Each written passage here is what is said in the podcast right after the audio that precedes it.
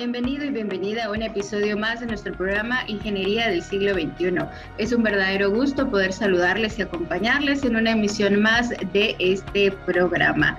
Quiero hacer extensivo un saludo de parte de la decana, la ingeniera Anabela Córdoba, quien agradece la sintonía que usted tiene hacia nuestros canales de comunicación y a todo el equipo que integra esta administración. Muchas gracias por estar en sintonía de la franja radial educativa y cultural de la FIUSA. Un saludo muy especial a todas las personas de la comunidad del 92.1. Gracias por conectarse todas las tardes a partir de las 14 horas y pues hacernos llegar sus comentarios por las diferentes vías a través de este live.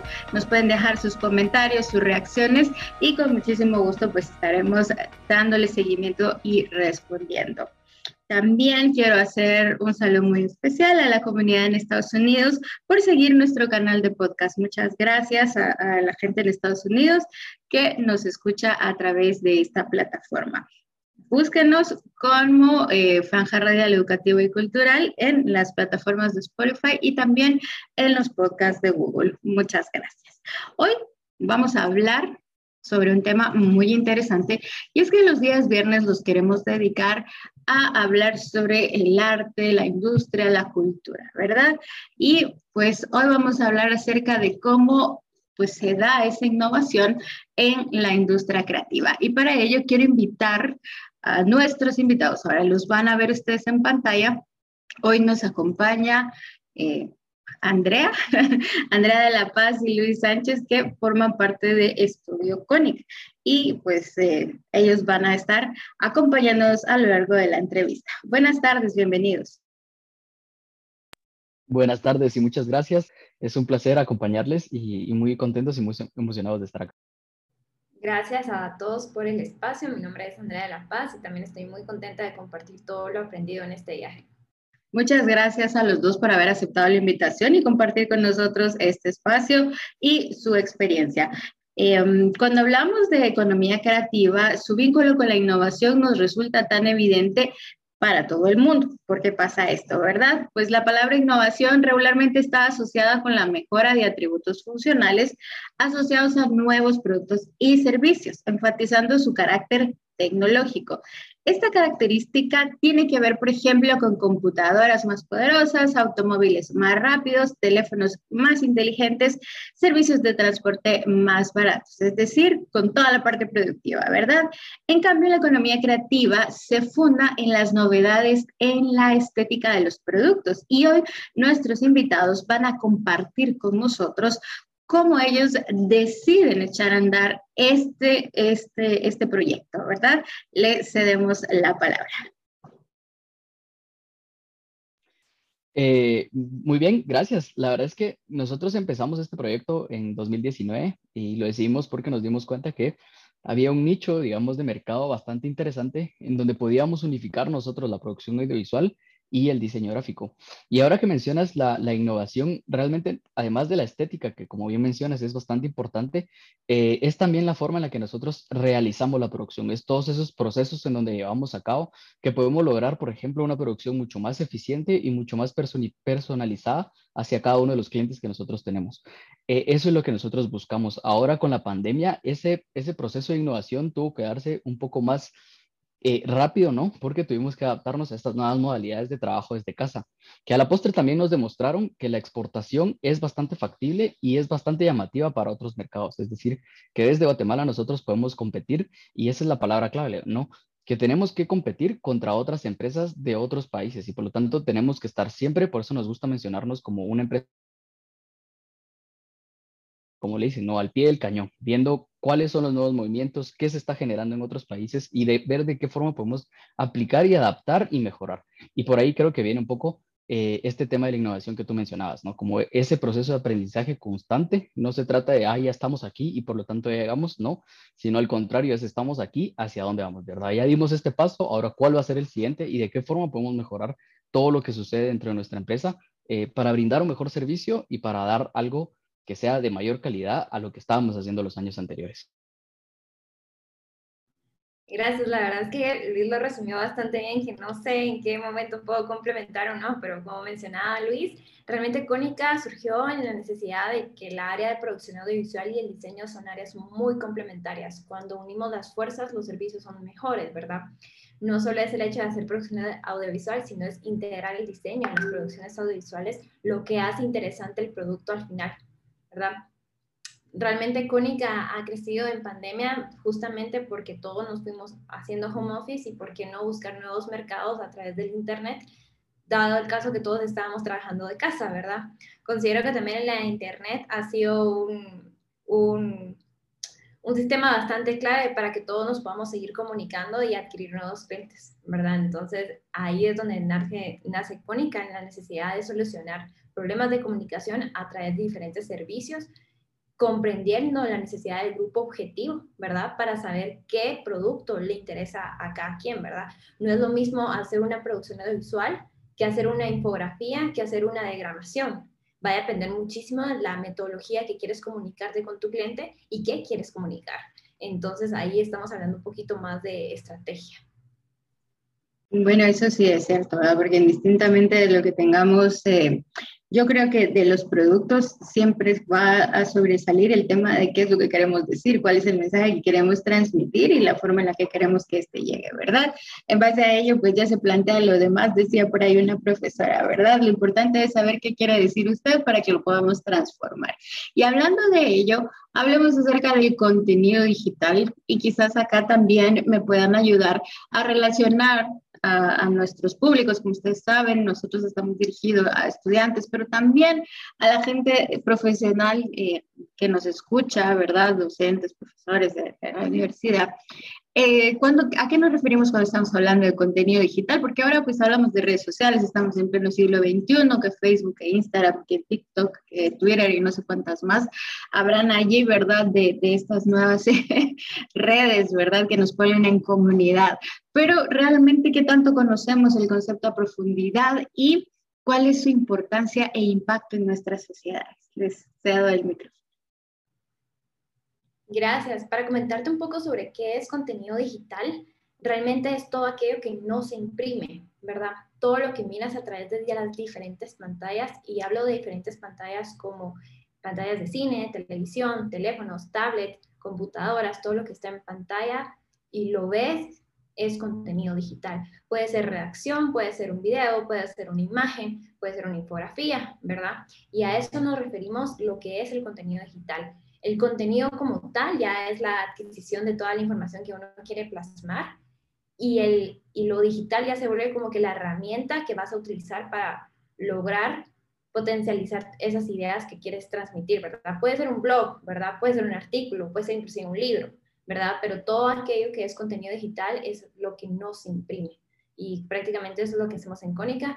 No te digo que no imprimamos al 100%, el 5% lo logramos imprimir, que una tarjeta de presentación, a veces que una infografía se tiene que pensar, pero para darte un ejemplo, em, no sé si tú has podido observar algunos elementos o productos digitales en pantalla cuando es en letra es de color gris. Pero cuando tú imprimes es importante que esté en negro porque la visualización de tu ojo cambia los colores MK y RGB sí influyen a través de la comunicación. Entonces sí hay que tener cierto expertise en conocer qué es lo que funciona en el cerebro y en el ojo para hacer contenido digital, porque no es lo mismo pensarlo para impreso, ¿verdad? Sí hay una línea bastante delgada que los expertos tenemos que conocer para poder comunicar mejor. No sé, Luis, si tú quieres como complementar con más información. Sí, eh, quisiera rescatar dos cosas. Una que, mencionaba, eh, que mencionabas anteriormente, y es eh, el reto que tenemos como profesionales de la comunicación eh, de interpretar lo que nuestro cliente quiere decir. Eh, muchas veces cuando estamos trabajando con algún cliente, esta persona nos dice, mira, que yo quisiera decir esto, pero uno indagando un poco más a fondo, en realidad lo que quiere es decir otra cosa o tal vez la forma en la que esta persona lo está diciendo no es la más idónea para su empresa o su giro de negocio o su grupo objetivo. Y eso, para quienes están estudiando, es, va a ser un arma muy importante saber identificar qué es exactamente lo que quiere nuestro cliente y de qué forma podemos nosotros eh, darle a entender cuál es el mejor enfoque, porque em, ese, es, creo yo, algo que eh, van a ir aprendiendo en, el andar de la, profesión, pero que es muy importante tomar en cuenta. Y el punto número dos era algo que mencionaba Andrea, y es eh, el tema de la estrategia. No todas las estrategias le van a funcionar a todas las empresas, entonces entender en dónde está posicionado, cuál es el grupo objetivo de, cada empresa, de cada cliente que tenemos, es clave para poder impulsarla. Eh, sí es cierto que ahora quienes no están en redes sociales es, no existen básicamente, pero evidentemente para unas empresas es más importante que para otras. Eh, pongo un ejemplo. Eh, si estamos hablando de un parqueo localizado en la zona 1, en la cuarta avenida, por ejemplo, de la zona 1, probablemente estar en redes sociales no es tan importante porque al final de cuentas los clientes no van a estar entrando a Facebook y decir, ah, hay un parqueo en la cuarta avenida, tal vez voy un día, ¿verdad? Quienes van a entrar al parqueo es quienes están pasando por la quinta, cuarta avenida y dicen, aquí hay un parqueo y yo necesito parquearme. ¿Verdad? Sin embargo, si hubiese un car wash dentro de ese parqueo o si hubiese un restaurante dentro de ese parqueo, a ese negocio tal vez sí le convenga estar en redes sociales porque así atrae clientes. Y luego están las diversificaciones, ¿no? ¿Dónde, ¿Dónde, queremos estar? Empresas, por ejemplo, más profesionales del ámbito, digamos, eh, de abogados, por ejemplo, quizás les interese más LinkedIn su nicho de negocio, su nicho de mercado en TikTok eh, haciendo bailes, ¿no? Pero un restaurante seguramente no va a encontrar su nicho de, mercado en, TikTok, sino que lo va a encontrar en LinkedIn. Entonces, eh, no, perdón, al revés. Eh, entonces sí, hay que saber cuando se habla de, contenido digital, es tan amplio, pero a la vez tan específico. Es decir, tenemos muchas herramientas y saber cuáles vamos a elegir, cuáles van a ser nuestros puntos de lanza. Eh, luego podemos armar una estrategia digital íntegra en donde podemos decir, ah, bueno, en TikTok vamos a publicar tal cosa, pero en Instagram está otra, pero en LinkedIn está otra. Entonces tenemos todas estas eh, herramientas que estamos abarcando, ¿no? Podemos hacer un posicionamiento SEO, una landing page, pues, tenemos, tenemos varias cosas de qué forma nos podemos agarrar. Bueno, yo antes de que sigan avanzando, explíquenme eso de los colores, por favor, porque la verdad me parece impresionante. Cuando Andrea lo dijo, me quedé y no, no, no es algo que hubiera pensado, ¿verdad? Y, yo creo que merece la pena que lo puedan explicar con nuestros, con nuestros públicos. Sí, con mucho gusto. Mira, te comento, el ojo humano ve dos tipos de colores, por decirlo así. Hay dos ramas, ¿verdad? Y un par de ramas más, pero las importantes son la RGB y la CMYK. RGB significa red, green, RGB, blue, ¿verdad? Son los colores luz. Cuando tú unes estos tres colores, que son los colores primarios de los RGB, si los pones todos juntos en un mismo lugar, como en un mismo punto, vas a ver blanco. Por eso son colores luz. Y por eso todas las pantallas LED, todas las pantallas de tablet, todas las pantallas de laptop y demás son colores RGB, completamente. A diferencia de los colores CMYK, que significan cian, CM, magenta, amarillo y negro, cuando los unificas, todos en su totalidad en un mismo punto, vas a ver color negro. Ojo, y como dato, ningún ojo humano puede ver el negro en su totalidad. Si tú agarras cualquier eh, objeto de color negro y lo pones en la luz, literalmente ahorita a las 12 lo podrías hacer y vas a ver que es de color café, porque el ojo humano no es capaz de ver un negro tan sustentable mate como realmente no, nos pintan, ¿verdad? Pero es totalmente normal porque el ojo humano no permite ver con tanta con tanta visibilidad los colores, ¿verdad? Solo tenemos como la capacidad de ver algunos, que sí son varios, a diferencia de un perro o un gato, ¿verdad? Pero el CMYK como tal, o sea, colores que se imprimen, ¿verdad? Son, son eso, ¿verdad? Los RGB tienen una capacidad de, en sinfín de colores. Cuando uno hace un manual de marca es muy importante encontrar colores sí, similares, ¿verdad? Pero cuando tú le colocas color luz, es muy diferente a un color que es de pigmentación, ¿verdad? Hay otros tipos de categorías como em, colores de, de, planta, ¿verdad? Los pantones es la unificación de ambos, por así decirlo, de tal manera que tú puedas imprimir en, una, en, una, en un plotter en un mismo lugar y puedan encontrar el código, ¿verdad? Entonces, sí es muy importante entender que en CMYK no hay tanta cantidad de colores. Te voy a buscar el dato y en CMYK hay un sinfín de colores porque son colores luz ¿verdad? Y dependiendo de cómo esté calibrada la pantalla, vas a poder observar de mejor manera. Pero entonces ahí es donde hay que jugar, ¿verdad? Porque un niño de chiquito, eh, por eso no sé si te has dado cuenta que la mayoría de las marcas de los niños son colores primarios, pero los primarios que realmente son primarios, amarillos, azul y, rojo, ¿no?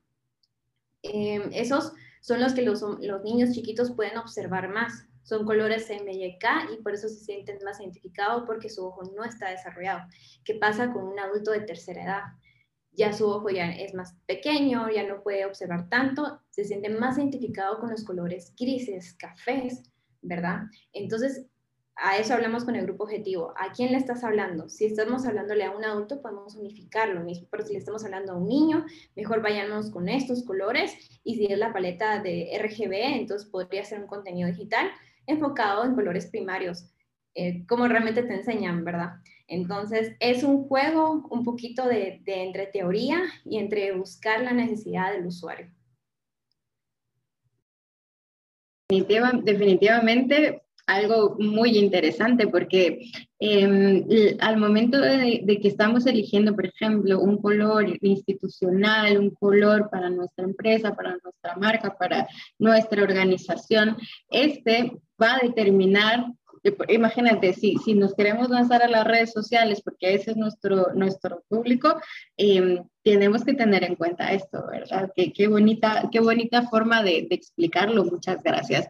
Em, porque también es importante agregar un tema de cultura, ¿verdad? No es lo mismo hablar de colores aquí en Guatemala que hablar en los departamentos y que hablar en Asia, ¿verdad? En Asia el color rojo significa mortalidad y aquí es un poco más romántico, ¿no? Entonces sí tienes que jugar muchísimo a quién, o más bien comprender exactamente a quién le estás hablando, ¿verdad? Porque no es lo mismo hablarle al departamento de Guatemala que hablarle al departamento de Petén cuando hay cierta cultura detrás.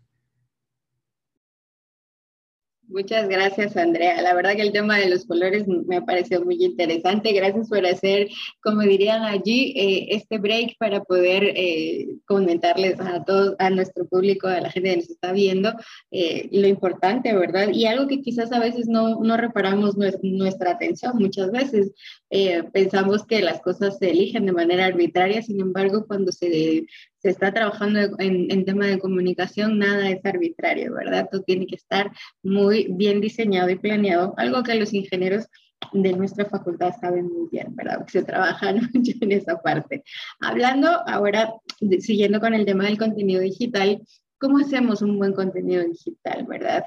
Yo les voy a decir, porque la verdad es que mencionan este caso siempre, bueno, al menos yo lo escuché una vez en, en mi salón y decían de el Departamento de Tránsito de Barcelona, ¿verdad? Como este, este señor que era el community manager del Twitter del Departamento de Tránsito lo hacía tan bien, lo hacía tan bien que un montón de gente seguía realmente esta página.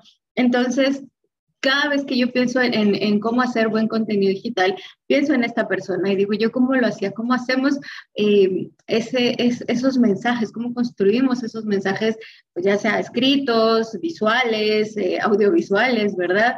Eh, para poder acercarnos y conectar con esa comunidad inmensa que vive, que vive hoy en día en el Internet.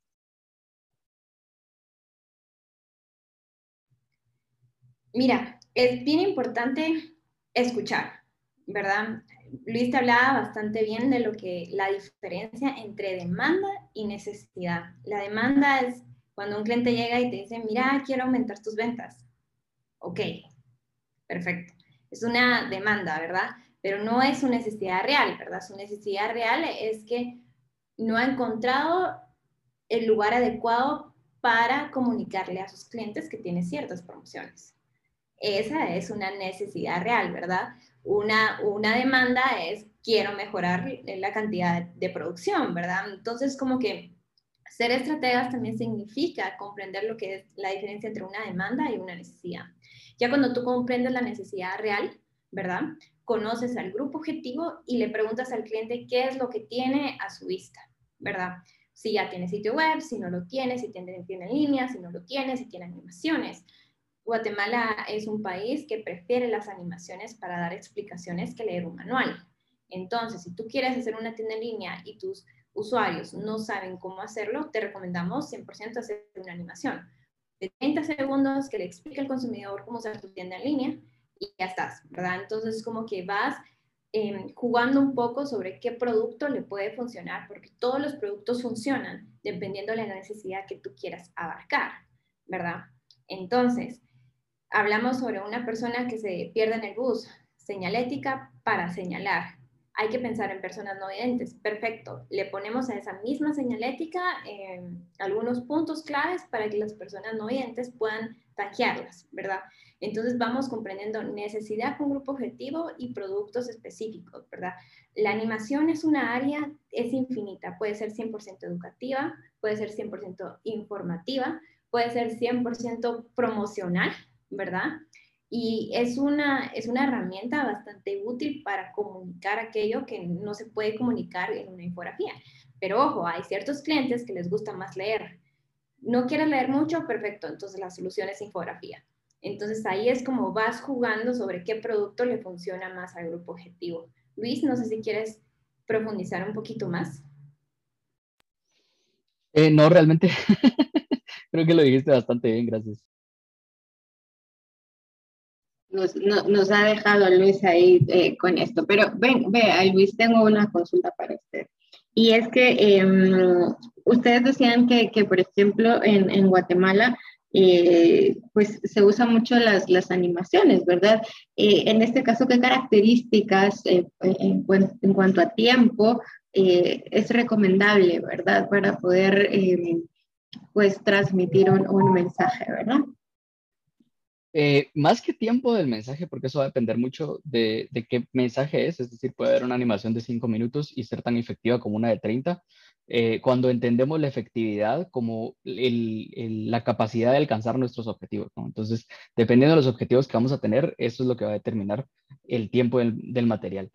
Eh, sin embargo, sí decir que lo más importante cuando hablamos de una animación es que haya movimiento constante, es decir, que el ojo humano, eh, ahí sí como mencionaba Andrea, el ojo humano, que es, que es algo bien curioso, porque en realidad no es tanto el ojo, sino el cerebro, pero digamos, para, para la lógica de lo que estamos hablando, podemos mencionar que es, el ojo humano se aburre mucho y se aburre muy rápido. Es decir, si nosotros estamos viendo una pantalla y estamos viendo lo mismo por más de dos segundos, tres segundos, eh, rápido la persona lo que va a querer. Y más ahora que tenemos, por ejemplo, el TikTok, entonces las personas están acostumbradas a que cada 15 segundos tienen algo nuevo, cada 20 segundos pueden tener acceso a algo nuevo. Entonces, si nosotros queremos hacer una animación que sea efectiva, es importante que esté animado cada segundo, que todos los, los segundos el ojo vea algo completamente nuevo que le enganche y así le podemos mantener eh, continuar informándoles sobre lo que nosotros queremos, ya sea que sea un mensaje de 30 segundos, un mensaje de 5 minutos.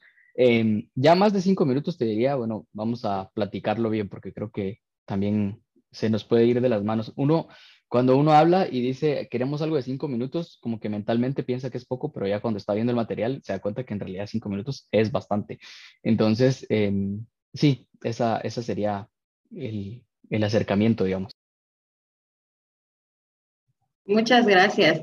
Eh, bueno, les decía esto porque también, eh, pues hoy, hoy en día em, vemos a, la gente pues estar, ¿cómo se llama? El swap, ¿no? Así es el, el, término, ¿verdad?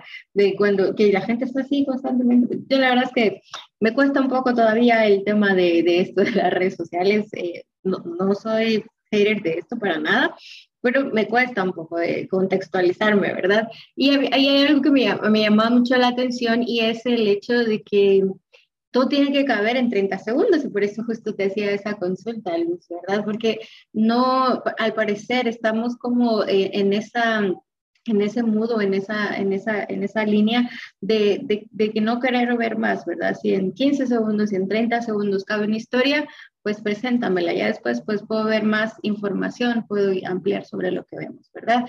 Y eh, he visto, eh, por ejemplo, cosas como médicos explicando cosas en 15 segundos que se resuelven y que tienen sus canales y me parece realmente sorprendente. Y a veces pienso de, si estas personas son expertas en contenido digital porque tienen muchos seguidores y, gente que los está, eh, que está compartiendo sus contenidos, ¿verdad? Así que pues, por ello les había consultado. ¿Cómo ven ustedes el panorama para estas áreas, el social manager y las producciones audiovisuales? Al principio de la entrevista, cada uno de ustedes mencionó que esto se relaciona, ¿verdad? Quisiera que pudiéramos ampliar un poquito más acerca de esa conexión, de ese relacionamiento y pues también, ¿verdad? Que nos respondan a la pregunta. Les escucho. Sí, antes me gustaría eh, rescatar, cabal, lo que estabas mencionando. Saber condensar y sintetizar la información es clave. Eh, si nosotros vamos a dar un mensaje, eh, como te decía, más allá del tiempo que, este, que nos esté llevando, es importante ir al punto, no estar redondeando, repitiendo cosas, sino que saber de qué forma podemos sintetizar. Este es el mensaje que nosotros queremos dar. Ok, si lo podemos dar de esta forma, mejor. Eh, ¿Por qué? Porque así mantenemos, como tú bien mencionabas, a la audiencia enganchada, ¿verdad? Eh, como vemos, creo que el futuro ahorita se viene bastante, bastante bien. Eh, también, si, si la evolución de la pandemia nos lo permite, hemos visto que, por ejemplo, cada vez se, se, pide más la producción audiovisual. como mencionaba Andrea, parece que las nuevas generaciones y las generaciones que, que, estamos ahora en las redes sociales nos llama más la atención ver un video que leer un artículo, por ejemplo. Em, hay claros ejemplos eh, que, hemos estado viendo estos, digamos, estos cambios. Un ejemplo que se me ocurre ahorita es, por ejemplo, Plaza Pública, además de los artículos que obviamente continúa publicando, em, ahora tiene, por ejemplo, un canal en TikTok en donde resume en 30 segundos, un minuto, toda la información que quieren publicar. Entonces, todas las estrategias y las empresas cada vez están dando más cuentas que tienen que incluir una producción audiovisual. Entonces, en ese sentido, creo que es un campo que cada vez va a tener más oportunidades sin embargo, decir que eso también significa un reto para nosotros, las personas que nos dedicamos a la creación de contenido, porque también significa que van a ver, o sea, al aumentar las oportunidades, evidentemente van a aumentar las competencias, ¿no? Y ahí es donde yo te mencionaba que es muy importante que nosotros eh, estemos siempre viendo de qué forma podemos mejorar nuestros productos. Em, formas de mejorar los productos pueden ir desde, por ejemplo, la innovación en la eficiencia de nuestros procesos, ¿no? ¿Cómo podemos hacer que la entrega de un video que antes nos tomaba dos meses, ahora nos tome un mes, por ejemplo? O si antes nos tomaba dos semanas, ahora nos tome una semana. ¿De qué forma podemos nosotros mejorar nuestros procesos internos para lograr mejores entregas, ¿verdad? Eso le va, a gustar al cliente, ¿no? Evidentemente. Va a preferir trabajar con nosotros que trabajar con otra empresa que se tarde un poquito más, por darte un ejemplo. Eh, obviamente vienen otras, otras innovaciones, viene por ejemplo eh, la animación 3D, que es algo que por ahora todavía no se le ha dado tanto auge. Y si nos vamos todavía más a futuro, viene todavía eh, todo este rollo que está bastante verde, que es el metaverso, ¿no? no me sorprendería que dentro de poco eh, estemos viendo producciones audiovisuales que ya sean inmersivas, en donde, por ejemplo, el cliente pueda meterse en el, en el, en el, en el video y, ¿por qué no de repente hasta interactuar un poco, ¿no? Windows, por ejemplo, ahorita está invirtiendo en expandir, porque ellos ya tienen metaversos, eh, que obviamente no, no, les llaman metaversos, pero son, digamos, juegos inmersivos, en donde uno puede entrar y jugar eh, en campo abierto. Y ahora Windows lo que está queriendo hacer es sacar y que ya no solo sea el juego, sino el día a día. Entonces, es de ir aprendiendo todas esas cosas. ¿Cómo podemos implementar estas nuevas tecnologías para hacer nuestras producciones audiovisuales pues un poquito más interesantes, un poquito más llamativas? Y, siempre estar, siempre estar atentos de posibles eh, nuevas tecnologías que nos puedan ayudar, ¿no? Algún programa extra que tal vez haga las cosas más rápidas, eh, alguna forma de trabajar, por ejemplo, desde casa, que evidentemente nos ayuda eh, para, para estar más conectados, ¿no? o ver de qué forma podemos ir mejorando nuestros procesos. Esa es la parte clave, digamos. Andrea, la escuchamos. Bueno, ahí luego nos, nos explicas esto de, de, de, lo del metaverso, porque yo sí les digo que, que, que con esto de, que cuando salió esto del meta, ¿verdad? No de, hecho, yo creo que todavía no lo entendemos del todo. Pues ya por ahí nos, nos, lo, nos lo contará Luis en un ratito, pero vamos a escuchar a Andrea. Sí, con mucho gusto. Complementando la información que compartió Luis, la verdad es que sí se mira bastante prometedor. ¿Por qué? Por dos cosas. Primero, porque el Internet ya está en, todo el mundo, o sea, en, todos los países existe el Internet, ¿verdad? Hay cierto segmento de la población que cuenta con este servicio 24/7 eh, y también complementando que la pandemia hizo que acelerara muchísimo más este, este rango, ¿verdad? Que está pasando. Ahorita hay mucho trabajo remoto, hay varias empresas que ya no están imprimiendo en papel, todo se está haciendo por correo, ¿verdad? Por eso hablamos sobre dos productos importantes, lo institucional y lo promocional, ¿verdad? Institucional nos referimos más que todo a la comunicación que uno tiene con sus colaboradores, ¿verdad? Y a diferencia de lo promocional, que el contacto directo es con los clientes o personas que estén interesadas en adquirir el servicio o producto en algún futuro lejano o cercano, ¿verdad? ¿Qué está sucediendo, verdad? Que muchas personas están tirándose a dejar de imprimir tanto. De hecho, yo sí me acuerdo que en el primer año de, de Icónica sí imprimimos alguito, no digo que que, tanto, porque nuestro enfoque siempre ha sido 100% contenido digital, pero luego que sucedió la pandemia, sí, definitivamente no hemos impreso en los últimos dos años, ¿verdad? ¿Y qué es lo que está sucediendo? También a la hora de crear marcas, me acuerdo muy bien que una visual clave para hacer marcas era generar tarjetas de presentación. ¿Verdad? Y obviamente estas se terminaban imprimiendo porque el objetivo era repartirlas, ¿verdad? ¿Qué está sucediendo ahora? La comunicación es búscame en Instagram, búscame en Google, esa es la página, te la mando por WhatsApp. Entonces, sí es una evolución lo que estamos viviendo, una transformación. Ojo, no es que estos materiales dejen de existir, sino que van a estar para un grupo objetivo diferente, ¿verdad? Entonces, ¿cómo se mira? Muy prometedor.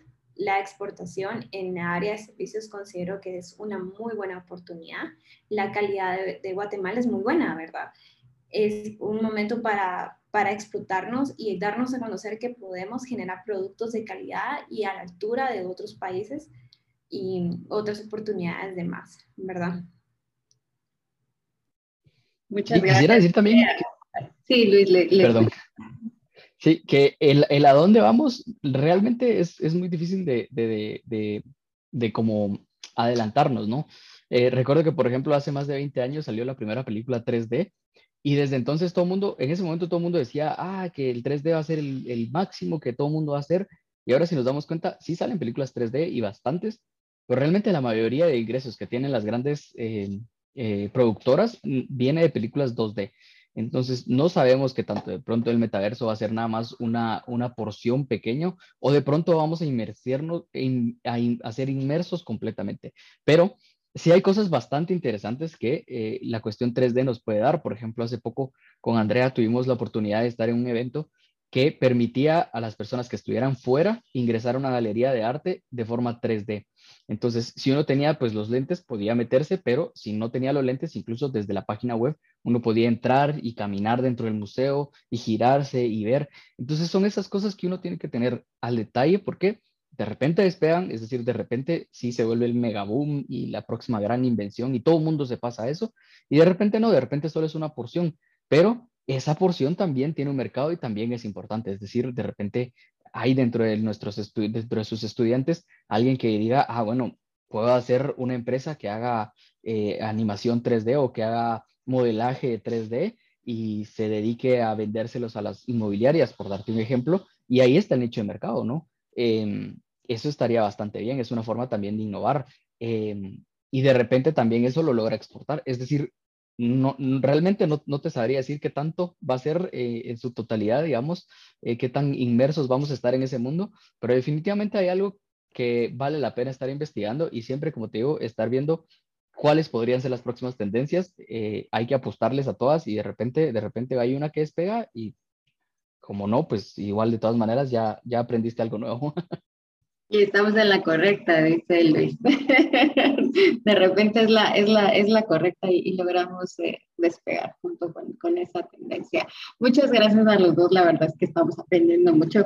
Y esto que mencionabas está súper bonito porque realmente eh, llevar la creatividad a ese nivel, ¿verdad? A infraestructuras, aplicaciones, procesos, procedimientos, no sé, es, es como todo un universo y no depende solo de, la parte eh, creativa o, dejarla como a cierto grupo de profesionales, sino realmente es, eh, es integral, ¿verdad? Indistintamente en el espacio en el que nos movamos, creo que es fundamental innovar y ser creativos, ¿verdad? Distinguirnos, encontrar en eso en lo que nos podemos distinguir. Y ahora, pues quiero que ustedes nos hablen ya acerca de esos casos de éxito que han tenido, de esas experiencias, esos retos que como mm, la verdad, eh, jóvenes, la verdad, ambos son muy jóvenes, decidieron emprender este proyecto y están trabajando, están exportando esto. Entonces, quiero que por favor compartan con, con nosotros, con el público, pues sus, sus historias, ¿verdad? Sus propias experiencias.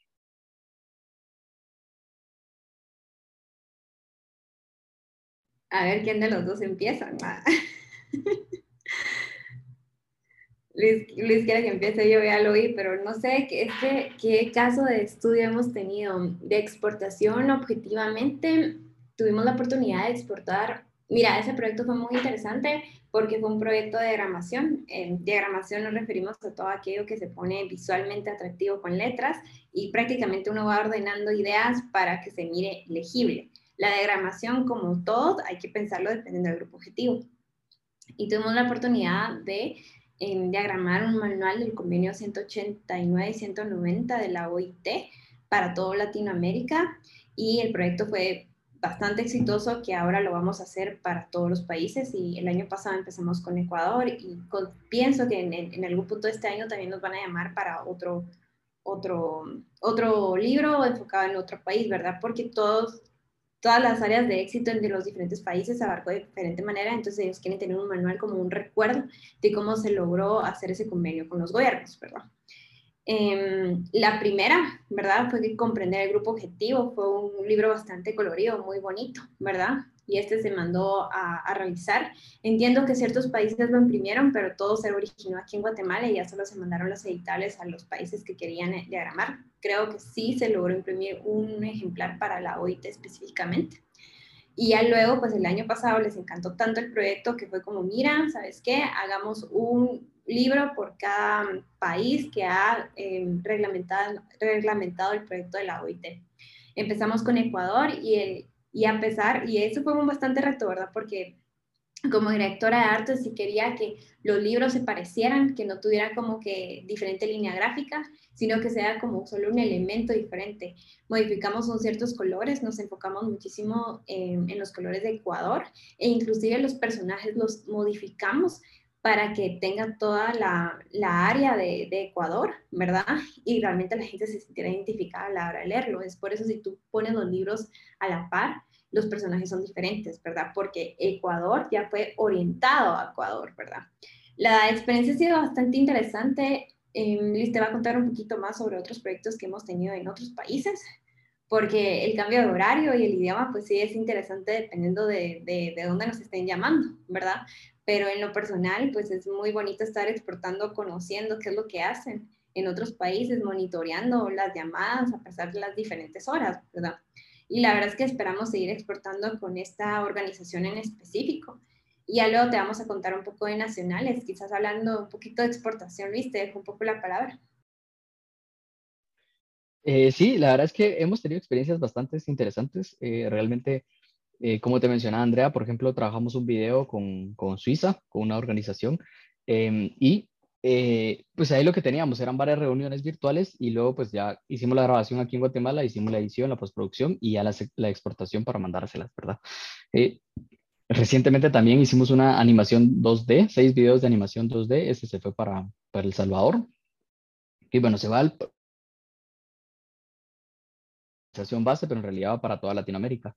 Em, y como dice Andrea, pues lo más importante ha sido adaptarnos precisamente a, esos, a esas eh, diferencias culturales, pero que al final de cuentas seguimos siendo eh, personas humanas, ¿no? Entonces es, es, como entender cuál es el lenguaje que, que, vamos a utilizar, entender cuál es la forma en la que vamos a, a, a, trabajar. Y en ese sentido, la verdad es que em, hemos tenido eh, la suerte o digamos también el éxito, la, de, lograr un proceso de trabajo interno que nos ha permitido trabajar con la misma eficiencia cuando se trata de proyectos extranjeros a cuando se tratan proyectos del mercado nacional. Hemos visto que, por ejemplo, en 2019, que fue que nosotros empezamos a decidir la exportación, hemos tenido un incremento casi del 10% anual a partir del 2020, que fue cuando nosotros ingresamos a Hexport, eh, en nuestras exportaciones. Es decir, em, logramos un crecimiento y eso es lo que queremos seguir haciendo, dándonos a conocer em, para pues, lograr traer un poco más eh, ese mercado internacional que se fije en nosotros, que se fije no solo en Cónica, sino también en Guatemala, eh, para que se dé cuenta que realmente podemos competir, podemos lograr hacer las producciones que ellos necesitan eh, para exportarlas a, a otro país.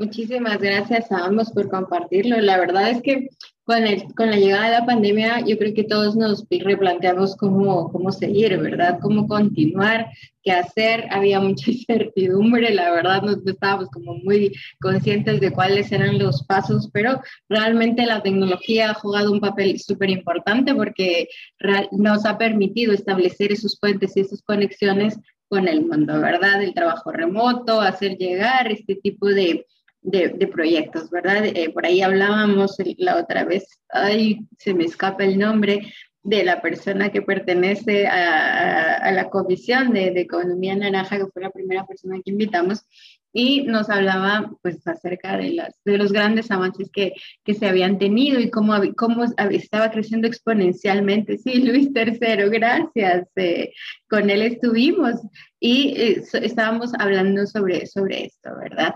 Em, bueno, chicos, llegamos que el tiempo se nos ha ido como agua entre las manos. Yo me lo he pasado bien, espero que ustedes también y que la gente nos esté viendo igual y los que nos están escuchando también.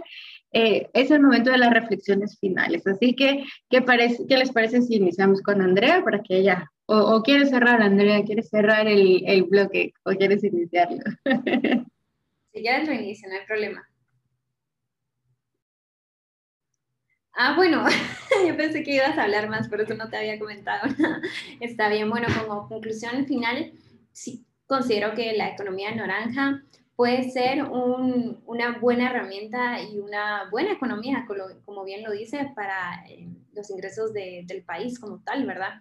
Talento hay en Guatemala, no me dejarás mentir que habemos muchísimas personas que somos muy creativas, hay muy buenos ilustradores, muy buenos músicos, muy buenas personas que tocan muy bien los instrumentos, em, que esa es una área que tal vez Cónica no, no no toca tanto, ¿verdad? Porque nosotros somos más como productos tangibles como tal, pero la economía naranja como tal abarca todo lo que es la, creatividad como tal, o sea, teatro, eh, talento, ¿verdad? Actores y demás, ¿verdad? Economía naranja aquí en Guatemala es muy buena y sí considero que otros países internacionales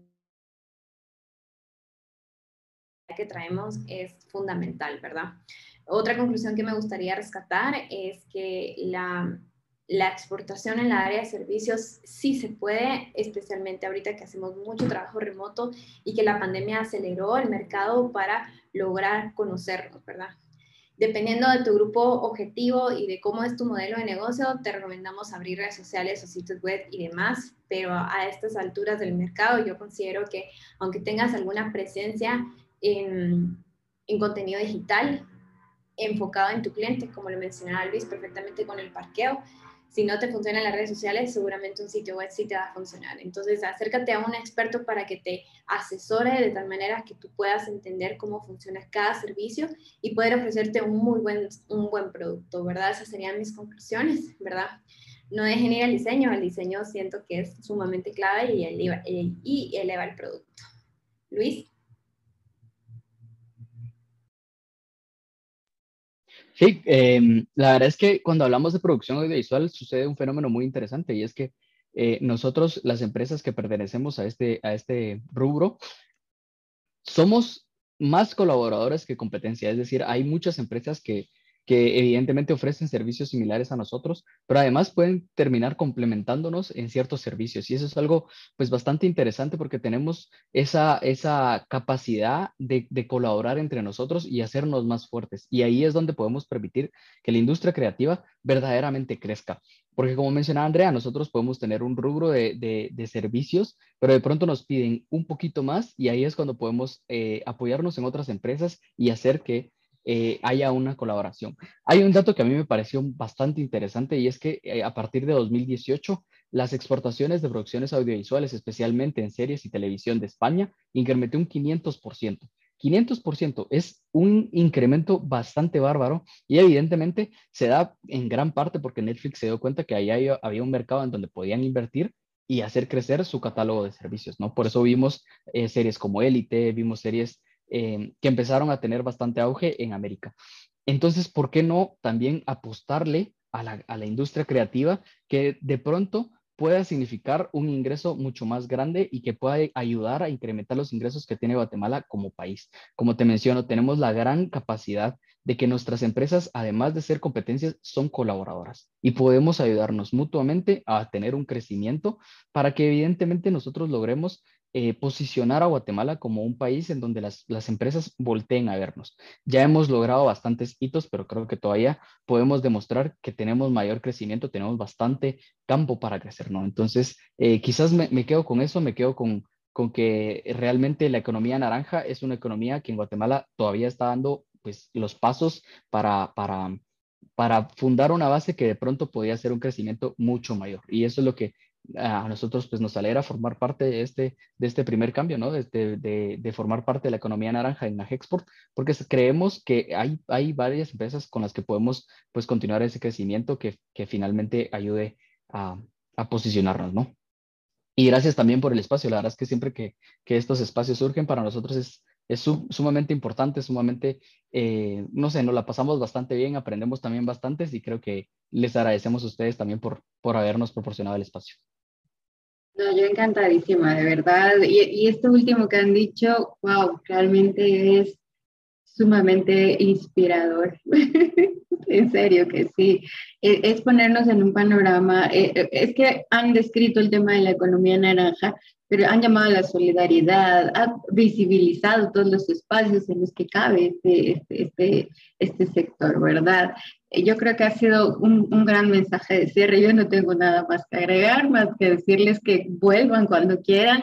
Esta es su casa, podemos programar otro programa y pasar un tiempo tan bonito como el que hemos estado teniendo este, este día. Y pues eh, a usted que nos está viendo y escuchando, gracias por haber llegado hasta el final de este episodio. A todos y todos, pues siempre lo mejor. Les saludó Gracie Calderón. Hasta la próxima.